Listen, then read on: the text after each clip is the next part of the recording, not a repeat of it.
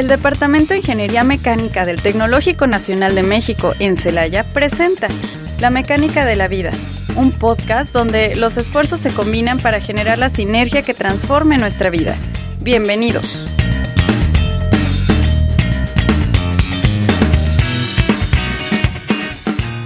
Hola, bienvenidos a un nuevo episodio de este proyecto titulado La Mecánica de la Vida, donde compartiremos con ustedes las actividades que nuestra comunidad estudiantil lleva a cabo. Mi nombre es Laura de la especialidad de Diseño y Manufactura. Actualmente estoy cursando el séptimo semestre y en esta ocasión estaré compartiendo micrófonos con el profesor Carlos Amezco. Buenos días, ¿cómo estás el día de hoy? Hola, ¿qué tal? Buenos días. Un, un gusto estar aquí con, con, ustedes nuevamente. Ya este parece que es la tercera vez, segunda vez que estamos por aquí.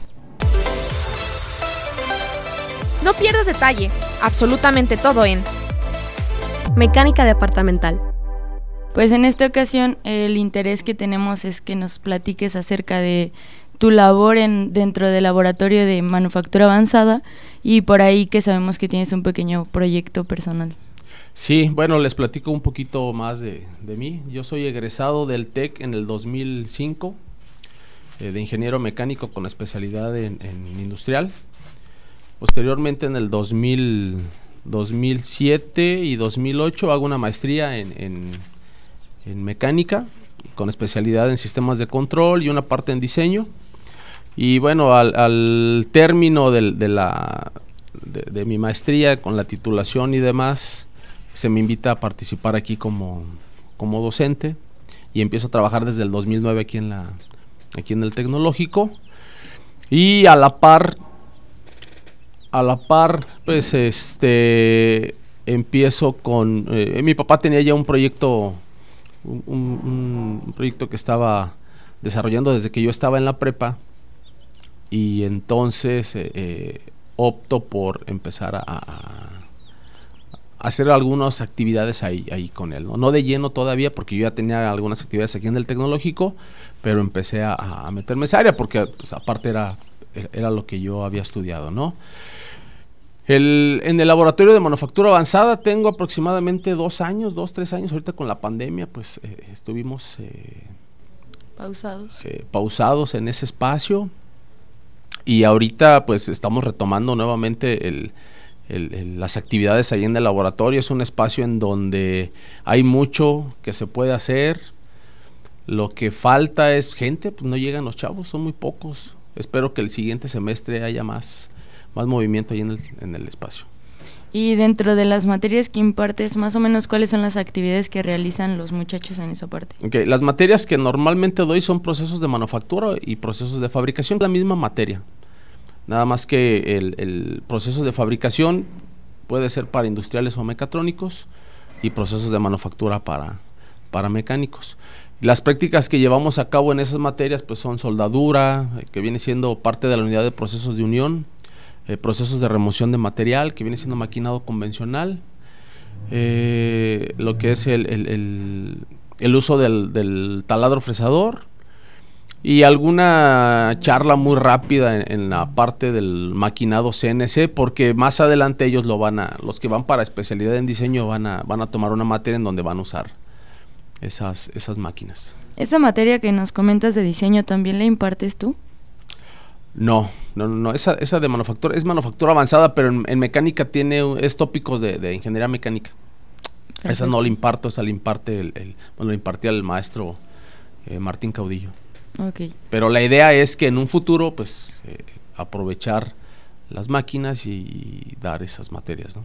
¿Y cómo crees que nosotros como estudiantes podamos acercarnos o al menos darnos cuenta de estas actividades? ¿Cómo lo podemos revisar o dónde lo podemos encontrar? Tenemos por ahí unos proyectos para los siguientes semestres en donde lo que buscamos es eh, eh, que los chavos eh, primero sepan lo que tienen ahí en el laboratorio, ¿no? Los diferentes espacios que tenemos ahí en el. Ahorita les platico cuáles son los diferentes espacios que tenemos en ese laboratorio. Pero la idea es que los chicos eh, sepan que tienen un espacio que pueden utilizar para hacer sus proyectos. Dentro de las áreas que tenemos en ese laboratorio, pues tenemos la parte de robótica, maquinado convencional, soldadura, eh, el área de CNCs, tenemos el espacio de metrología, metalografía, impresión en 3D y un pequeño centro de cómputo. Entonces, pues está muy completo para que los chicos puedan, puedan realizar ahí sus proyectos sin problema. Bueno, y pues como sabemos, este programa no nada más lo escuchan personas del, del tecnológico, y mucho menos solamente son personas de mecánica. ¿Cómo nos podrías describir qué es un CNC para esas personas que no? Ah, ok. Bueno, una, una máquina CNC es una, es una máquina herramienta computarizada en donde a través de un código eh, que genera la, la, computadora hace una secuencia de pasos para poder llevar a cabo el proceso de remoción de material para una pieza en específico. Entonces, lo único que va a hacer el operador es estar alimentando el, la, bueno, tiene que generar el programa y estar alimentando las piezas eh, o el material para que se empiecen a, producir las piezas de manera automática, ¿no? Eh, ¿Qué ventajas o desventajas hay con los procesos de, de, remoción convencional como es el torno o el taladro? Pues puedes obtener productividad, puedes obtener buenas tolerancias geométricas, puedes obtener buenos acabados superficiales eh, y el tiempo de producción pues es muy muy pequeño a diferencia de un proceso convencional. Ok, pues como lo que me puedo entender es que la parte del error humano creo que disminuye muchísimo. Sí, eh, una de las limitantes de los procesos de remoción de material pues es, son los factores adversos, ¿no? Que principalmente tiene que ver con el operador. Eh, aquí en este caso, pues sí se pueden presentar otro tipo de detalles, pero ya es más por la, a lo mejor el afilado de la herramienta. Al final, cuando tú haces un programa, pues tú ya sabes que ese programa va a funcionar y que te va a, y que te va a generar la pieza que tú estás buscando. Entonces, eh, ya cuando haces varias pruebas y, y sacas tu programa ya final, pues tú puedes asegurar una buena productividad en tus piezas.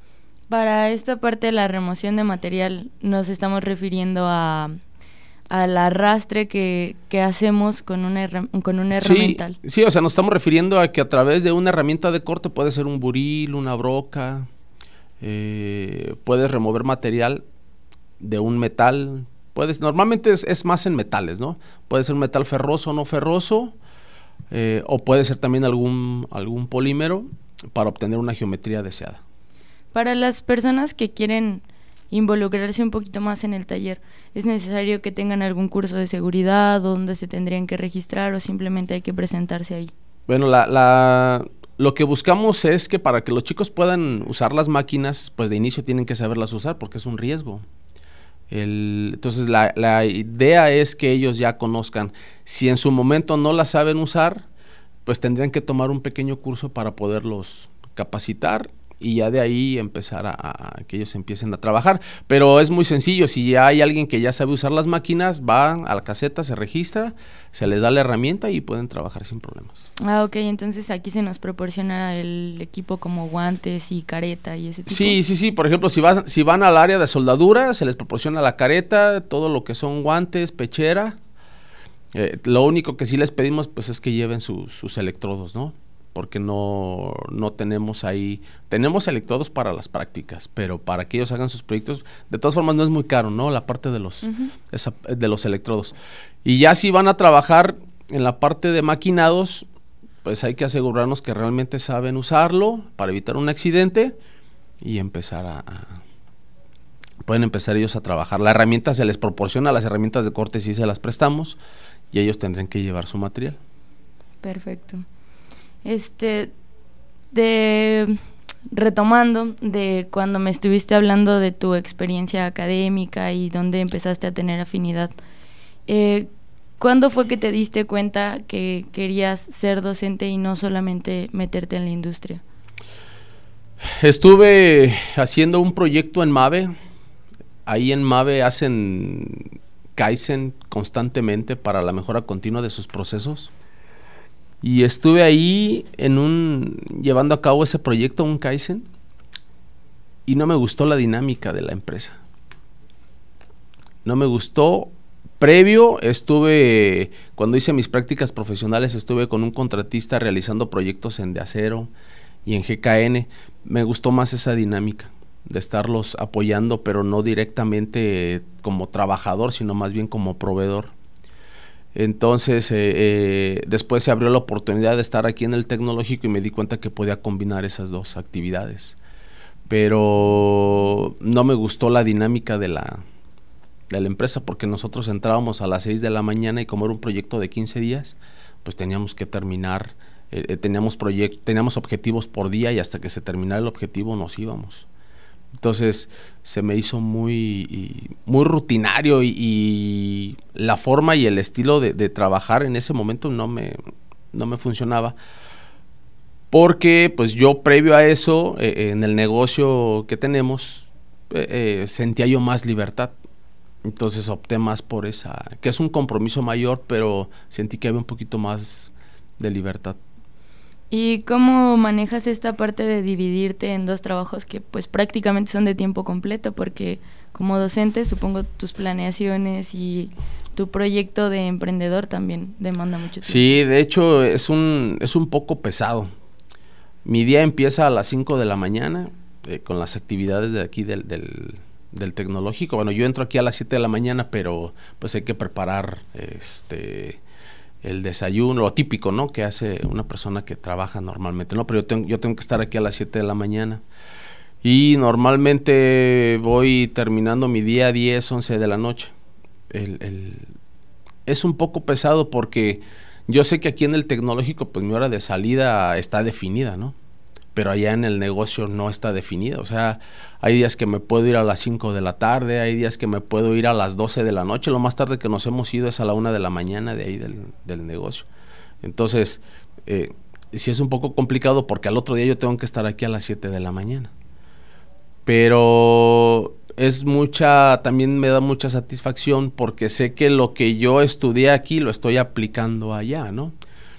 Y algo que también me cuesta mucho trabajo, el, negocio que nosotros tenemos, ofrecemos equipo eh, de rectificación automotriz y es para, pues lo distribuimos en toda la República, entonces constantemente hay que estar, hay que estar saliendo. Y yo procuro que las salidas para poder instalar los equipos pues sean el fin de semana. Entonces hay días que, por ejemplo, me voy el viernes, eh, saliendo de aquí del TEC y llego a Celaya el, domingo, ¿no? Entonces son días pesados, pero también esas salidas pues son distractores. Sí, pues me imagino. Y por parte de, de tu empresa, ¿qué proyectos regularmente son los que hacen que elaboran piezas? Ah, ok, bueno, son proyectos ya de línea, son máquinas ya de línea, en donde pues siempre se está haciendo lo, la producción, ¿no? Siempre es lo mismo, las mismas piezas buscamos eh, constantemente estar adecuando ya sea el proceso o estar generando alguna mejora en el equipo para poder obtener o, u ofrecer un producto pues de mejor de mejor calidad. De hecho, acabamos de obtener una certificación marca Guanajuato. Este, y eso pues nos lleva a, seguir trabajando más los siguientes los siguientes años, ¿no? Eh, es la primera certificación que obtenemos pero nos va, eso nos va a abrir la puerta para, más certificaciones y pues trabajar. O sea, la, yo lo que les digo a, los jóvenes, aquí no hay tope. O sea, ustedes como estudiantes pueden hacer lo que quieran. Y he tenido la fortuna de, de, competir en eventos internacionales aquí con el tecnológico y hemos este hemos hecho un buen papel y, me he dado cuenta que la diferencia que hay entre las otras universidades, pues eh, creo que puede ser la, que te tomes ese riesgo a, participar, porque no muchos, no muchos jóvenes se toman ese riesgo. Eh, a lo mejor las creencias que tienen, el hecho de, salir del, del país, el, el estar eh, hablando otro idioma, y, todo eso, a lo mejor al principio a los jóvenes, a la mayoría de los jóvenes, pues les cuesta un poco de trabajo, ¿no? Pero yo creo que ya rompiendo esa primera, eh, esa primera etapa o, haciendo el primer viaje, ya de ahí se hace una cadenita y empiezan a salir los demás. Entonces creo que los, los, estudiantes del TEC tienen esa, esa capacidad de poder eh, participar y en otros lados sin problema. Nos hablaste también en algún momento sobre todos los conocimientos que recabaste durante la licenciatura, los aplicaste cuando entraste a la industria. ¿Cómo puedes decir que tus dos carreras y, bueno, más bien tus dos empleos se, complementan uno con otro? Mira, la, el negocio pues es completamente de desarrollar productos, o sea, ahí constantemente estamos aplicando el, diseño mecánico y la mejora continua. Eh, yo te puedo decir que cada, cada año a las máquinas les vamos agregando cosas diferentes. Eh, desafortunadamente hay un problema aquí en México y creo que no tenemos la cultura de patentar lo que hacemos o de registrar lo que hacemos. Y eso nos lleva a que, por ejemplo, haya otras personas que empiezan a, reproducir tus productos, ¿no? Entonces, eh, porque no hay esa cultura. Es más, aquí en, en, el TEC, sí, yo me acuerdo haber tomado algunos cursos ante el INPI para lo que es el registro de propiedad y demás, pero llevar a cabo esa actividad nunca la, la, nunca la hicimos. Y no es muy complicada. Ahorita nosotros estamos en ese proceso de, de patentamiento, porque nos damos cuenta que los, los, los, desarrollos pues se los pueden llevar bien fácil. Entonces, eh, creo que es algo que sí nos falta trabajar más en México. La, si nosotros checamos las estadísticas de los registros que tenemos ante el INPI son muy bajos a comparación de otros países. Pero los conocimientos eh, los tenemos. Entonces creo que esa parte eh, sí es importante reforzarla. En un porcentaje más o menos, ¿cuánto nos dirías que se aplica lo que ves en la licenciatura a la vida real? Porque existen muchas habladurías aquí en, en el tecnológico, como supongo que también en cualquier universidad, que muchas veces dicen, no, no es cierto, todo lo que estás viendo es relleno y en la industria vas a saber hacer no sé, Excel o algo así, ¿no?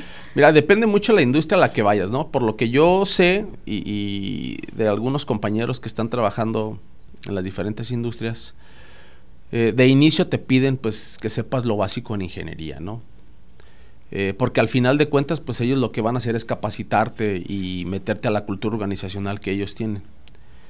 Pero si quieres emprender, si quieres poner un negocio, creo que es el escenario perfecto para que explotes todos los conocimientos que obtuviste aquí en la, en la carrera, porque te encuentras con infinidad de, de, cosas en donde pues tienes que resolver el, proyecto de la mejor forma, ¿no?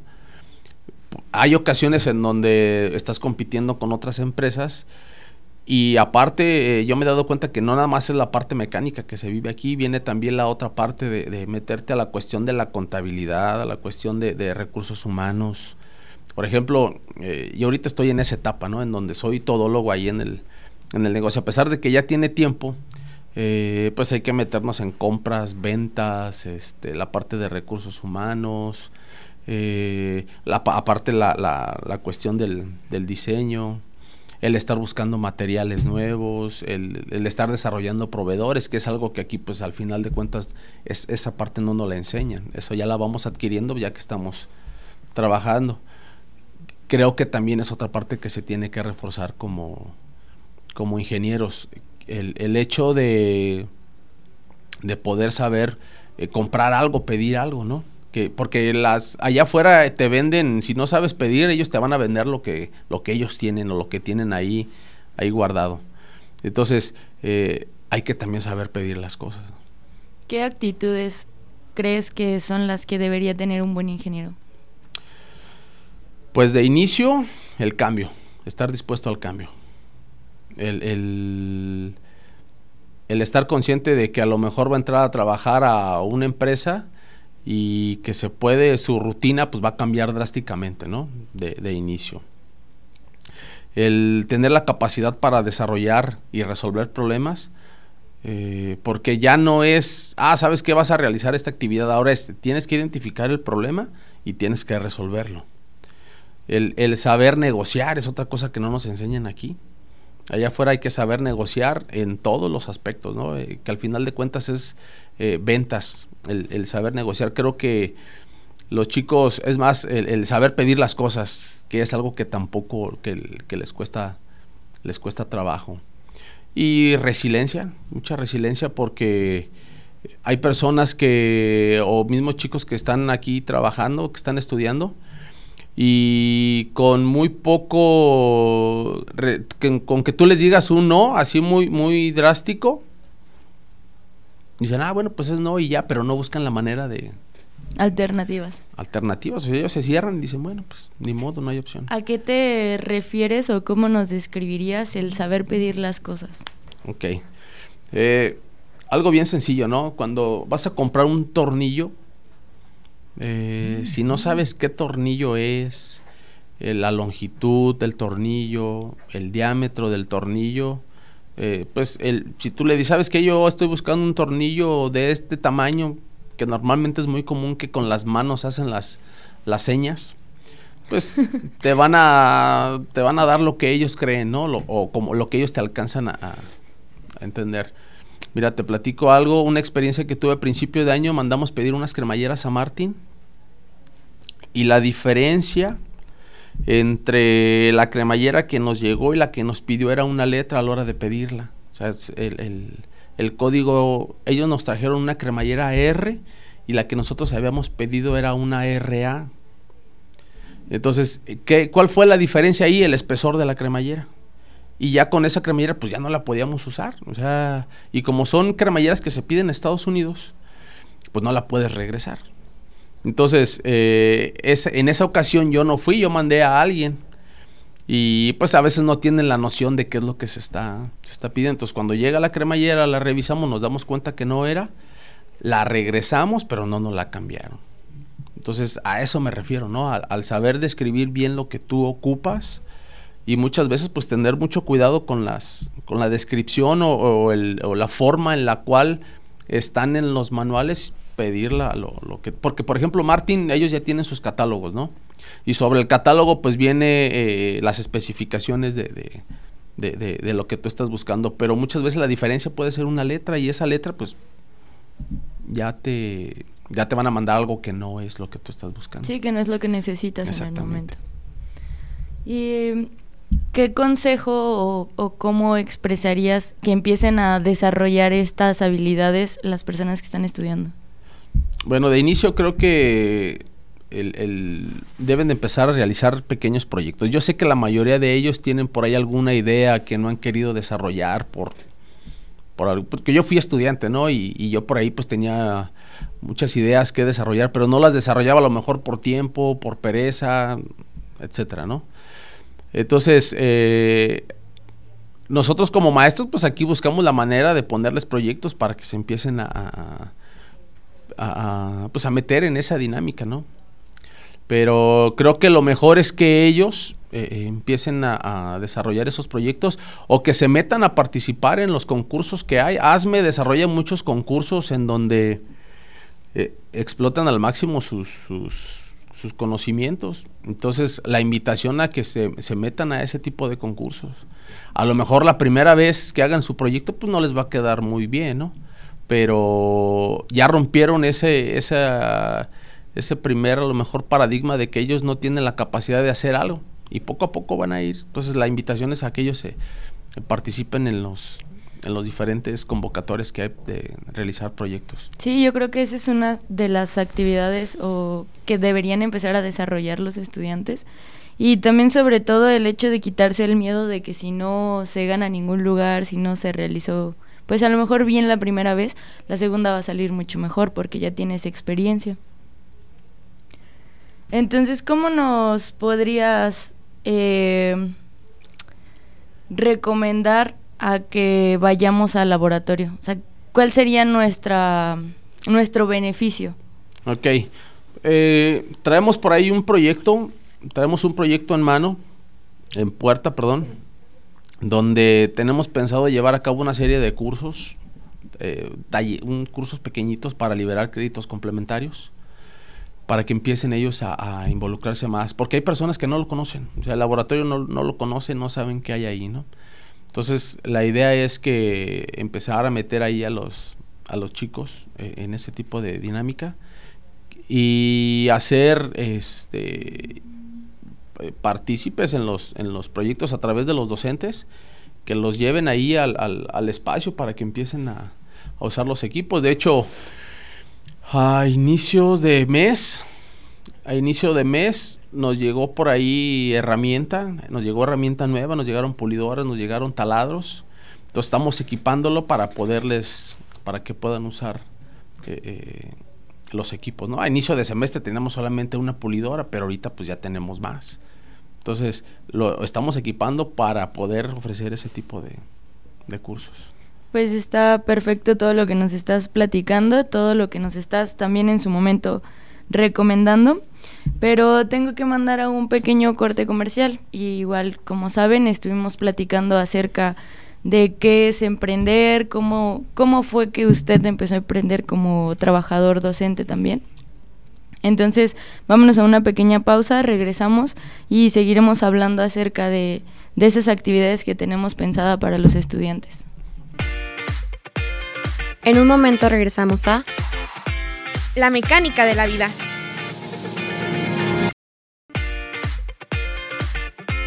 Estamos de regreso en La mecánica de la vida. Estamos de vuelta, como ya lo mencionamos, nos encontramos con el profesor Carlos Amezcua, que actualmente es jefe del Laboratorio de Manufactura Avanzada. Nos estaba platicando acerca de una actividad que trae por ahí rondando, acerca de que obtengamos un crédito complementario por medio de estar yendo al taller. Sí, la, la, lo que se tiene planeado es dar un curso en donde ellos empiecen a tener contacto con las herramientas básicas.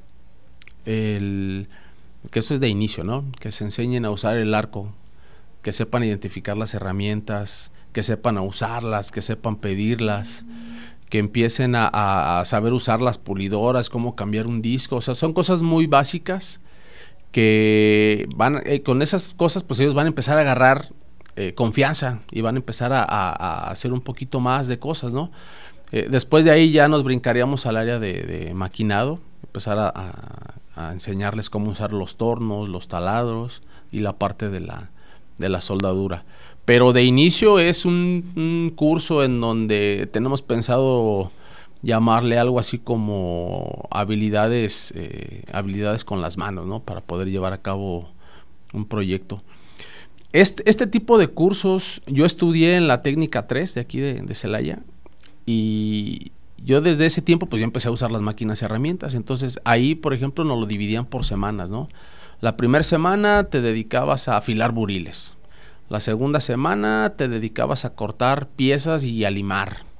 La tercera semana ya te metías con los tornos, ¿no? Entonces, este, la idea es armar un, curso de ese tipo, que empiecen los chicos a, que se den cuenta que pueden desarrollar las cosas y, que pueden crear cosas ellos solos.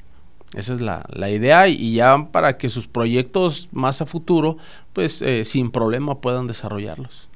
¿Y qué tan avanzada está esta idea? ¿Crees que las personas que nos están escuchando y que están interesadas el siguiente semestre ya puedan estar como buscando a ver si se elaboró o todavía está Sí, estamos en, sí, la idea es que el siguiente semestre ya lo ya hagamos las primeras el primer curso. Entonces, este también de hecho la idea es invitarlos a que se, se, se involucren al servicio social ahí en el laboratorio de manufactura. Eh, para empezar a, a, trabajar, ¿no? pero sí necesitamos este, que los chicos se involucren, que se involucren con esa actividad, porque pues desafortunadamente el, la pandemia vino a hacer muchos cambios, ¿no? Entonces hay que, pues de cierta manera, recuperar ese tiempo que no se, que no se pudo hacer nada y creo que esto va a ser la mejor forma. Perfecto. Mezclando un poquito esto entre los estudiantes y la empresa que nos comentas, ¿Qué mensaje le darías para las personas que por ahí dicen, ay, a mí no me gustaría trabajar en la industria, ni me gustaría ser docente, preferiría tener pues algo propio? ¿Qué, mensaje tienes para ellos? Bueno, de inicio, si tienen pensado poner un negocio, creo que es tiempo que, se, que empiecen ellos a, a, a, investigar pues todo lo referente a un negocio, ¿no? Cómo es la parte fiscal, cómo es la parte de, por ejemplo, del IMSS, porque es, o sea, es algo que, mes con mes pues tienes que cubrir, es un compromiso. No es nada más poner un negocio y empezar a recibir dinero y ya, ¿no? Tienes que identificar cuál va a ser el mercado al cual va a ir dirigido tu producto. Eh, tienes que eh, pues empezar a desarrollar esas ideas que tú, que tú ya tienes en, en mente, pero la, la, aquí lo importante es que sepan cuáles son sus compromisos y obligaciones como emprendedores. Porque creemos que solamente es eh, empezar a hacer un proyecto, empezarlo a desarrollar y empezarlo a vender y ya, ¿no? hay mucho, hay mucho que, empezar a, investigar. Hay muchos programas por parte del, del, gobierno del estado y gobierno federal y entre esos programas pues te apoyan cuando dentro de tu primer año acabas de, de empezar, te dan muchos apoyos, ¿no? Hay que revisar ese tipo de, de apoyos, hay que ver cuál es la mejor forma, o sea, qué figura ante, ante el régimen fiscal es la mejor para poder ofrecer tus productos, porque ya la, la, la, ahorita las cuestiones de Hacienda pues cada vez son más, este, están más, más este, a la vista, ¿no?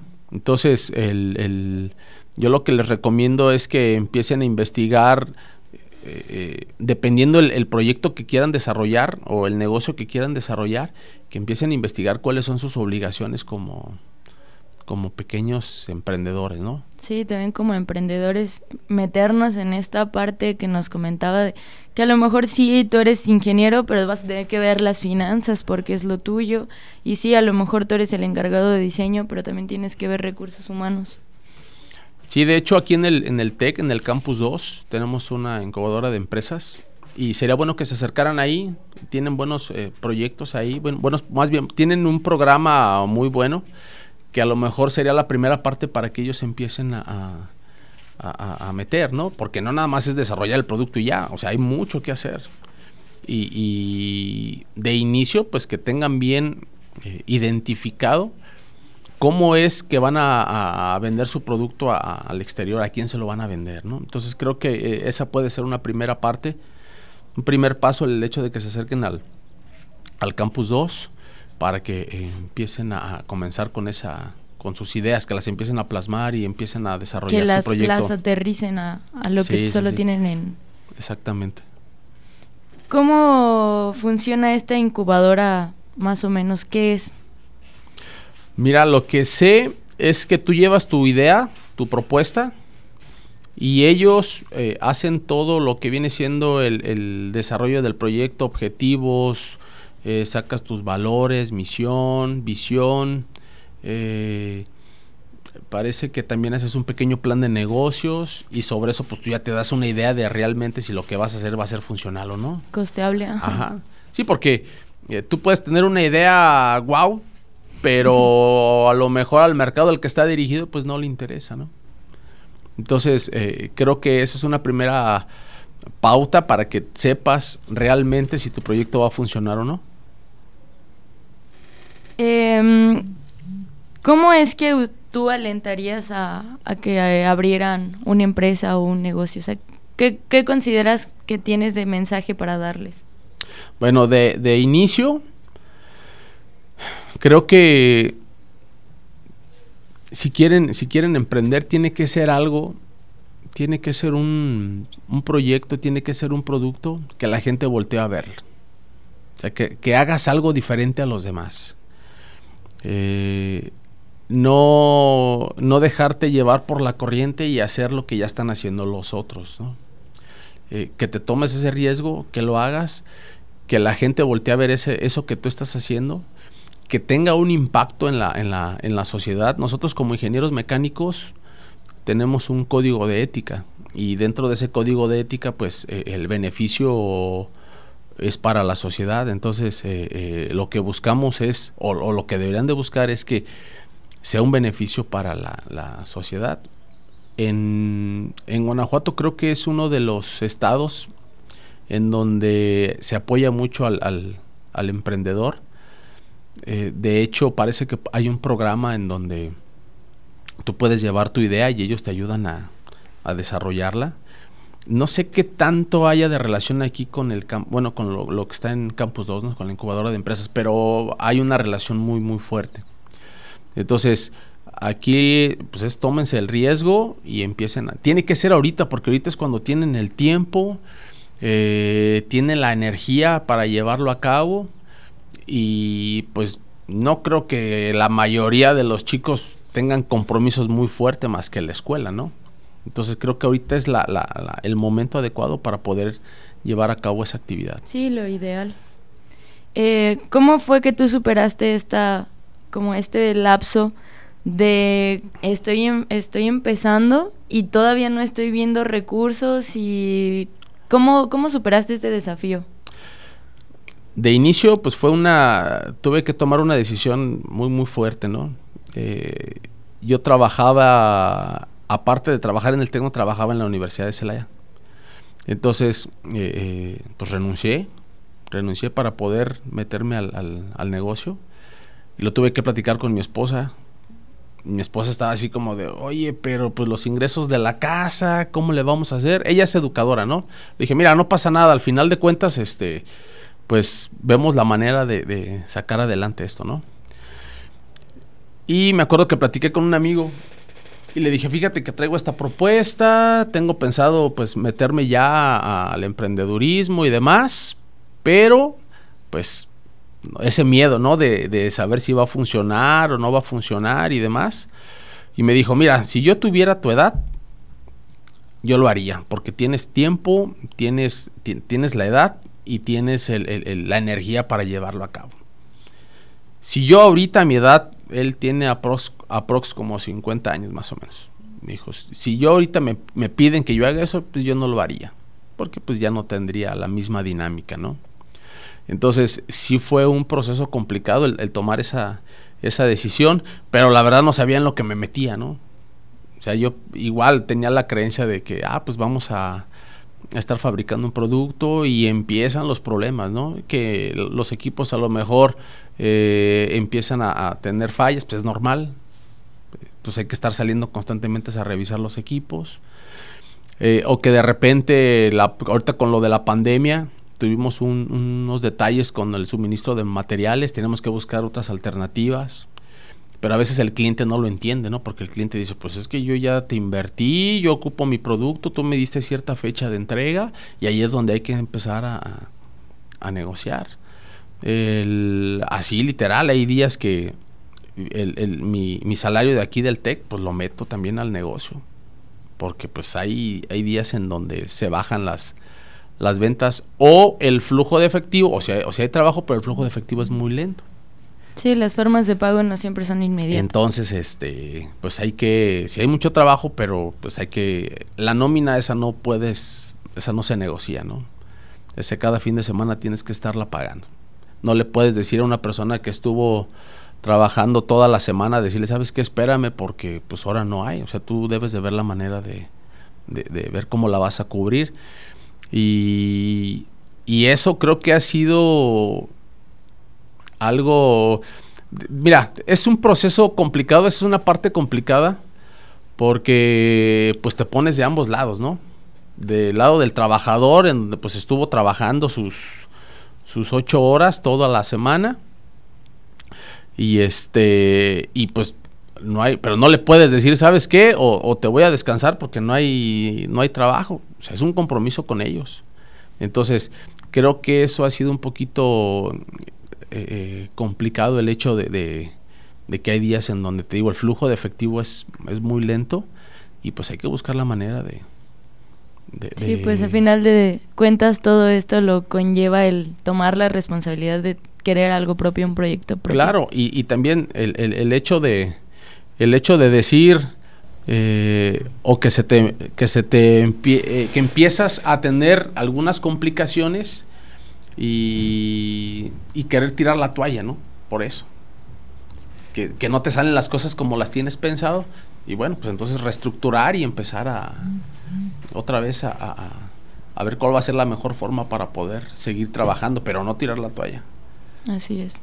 Pues bien, como sabemos, este programa, una de las finalidades más grandes es alentar a los demás que también estudien ingeniería mecánica, los que están en la preparatoria, los que están por entrar a la universidad y todavía no se deciden, incluso los que se quieren cambiar.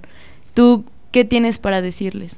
Bueno, la, la, en, en el Bajío tenemos una ventaja muy competitiva, tenemos industria de cualquier tipo.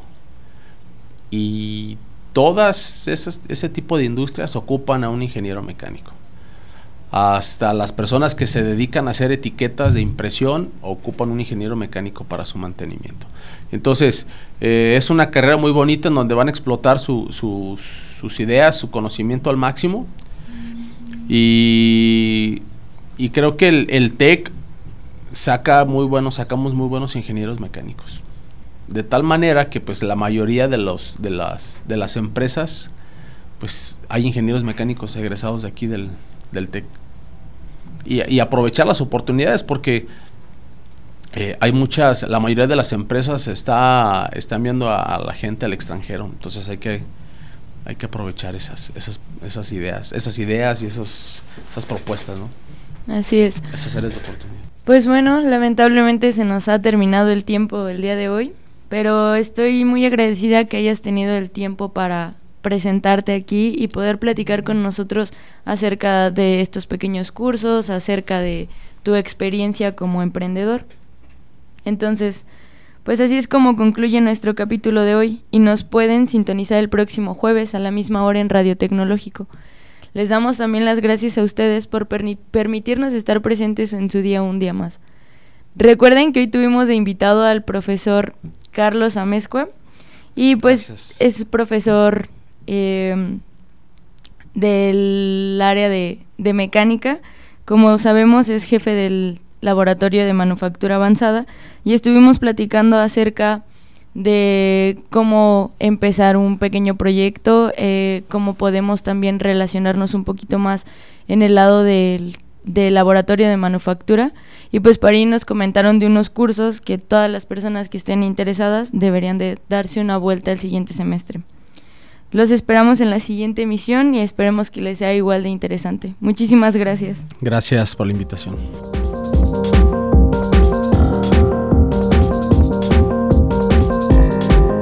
Y es así como concluye una emisión más de la mecánica de la vida. Esperamos contar con ustedes para la próxima. Y recuerden dejar sus comentarios y sugerencias en nuestra página de Facebook, Departamento de Ingeniería Mecánica ITC. ¡Hasta luego!